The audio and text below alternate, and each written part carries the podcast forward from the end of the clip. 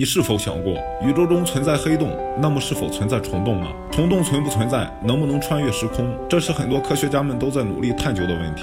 虫洞是一九三零年代爱因斯坦和纳森罗森在研究引力场方程时假设出来的。他们认为，通过虫洞可以做瞬时的空间转移或者时空旅行，所以虫洞又叫做爱因斯坦罗森桥，是宇宙中可能存在的连接两个不同时空的狭窄隧道。我们可以把虫洞想象成一根吸管，两头都有出入口，连接着不同的地方。你从吸管的这一头进去，出口处或许就是我们的平行世界。但是，并不是所有人都对宇宙天文这类的话题有兴致。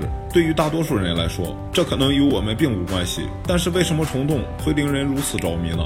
因为虫洞具有一个特性，这个特性蕴含了人类的梦想，那就是穿越时空，可以让我们超越生命的限制，去体验本不属于我们的人生。人害怕死亡，但是如果能够穿越时间的话，那么就等于拥有了与世界相等的寿命，因为我们可以在有限的生命时间之中体验无限的时间尺度，就像我们非常好奇平行世界里的我们在过什么样的生活一样。人的这个好奇心是永无止境的。穿越空间可以让人们破解宇宙之谜，而不是像现在这样被光速最快的魔咒紧紧束缚在太阳系之中。虫洞如此具有魅力，所以人们都想知道关于虫洞的确切信息。那么宇宙中到底有没有虫洞呢？